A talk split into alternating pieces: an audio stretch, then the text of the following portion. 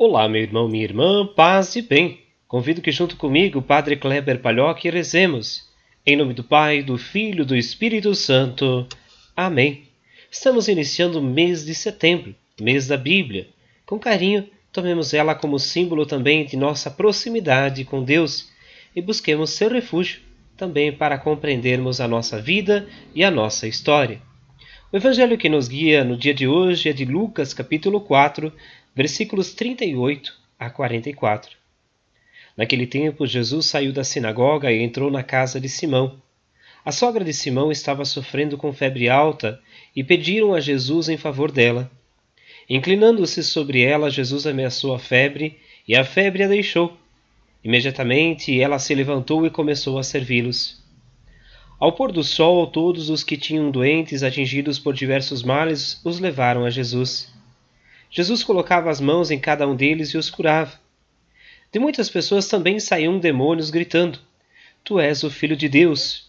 Jesus os ameaçava e não os deixava falar, porque sabiam que ele era o Messias. Ao raiar do dia, Jesus saiu e foi para um lugar deserto. As multidões o procuravam e, indo até ele, tentavam impedi-lo que os deixasse. Mas Jesus disse: Eu devo anunciar a boa nova do reino de Deus também para outras cidades, porque para isso é que eu fui enviado. E pregava nas sinagogas da Judéia. Palavra da salvação. Glória a vós, Senhor. Meu irmão, minha irmã, meditemos sobre o evangelho que nós acabamos de ouvir. A presença de Jesus junto à humanidade é uma presença viva e está geralmente entre aqueles que sofrem de diversos males. Indo de cidade em cidade, de aldeia em aldeia, ele devolve a alegria, a saúde, a força corporal e espiritual também do povo, aqueles que especialmente dele se aproximam é uma belíssima catequese. Nossas palavras devem vir acompanhadas de gestos que mostram a todos a alegria do reino de Deus, a sua força junto às pessoas.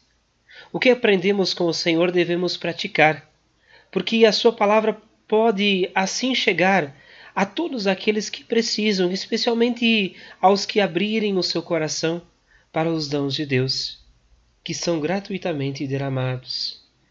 Busquemos também nós olhar neste mês em especial, mês da Bíblia, para as nossas atitudes, iluminadas também pela palavra de Deus, buscando construir também os nossos passos a partir de seus ensinamentos. Que essa ternura de Deus possa se fazer força viva em cada um e cada uma de nós. E nesse momento, rezando a Ave Maria, eu convido que nós também coloquemos as nossas intenções motivações nas mãos de Nossa Senhora para que ela as leve ao Pai. Ave Maria, cheia de graça, o Senhor é convosco. Bendita sois vós entre as mulheres, e bendito é o fruto do vosso ventre, Jesus. Santa Maria, Mãe de Deus, rogai por nós, pecadores, agora e na hora de nossa morte. Amém. Que Deus os abençoe, guarde e proteja, Ele que é Pai, Filho, Espírito Santo. Amém. Um grande e fraterno abraço, um ótimo começo de mês, um ótimo dia. Nos encontramos amanhã. Eu hoje vos dou meu coração.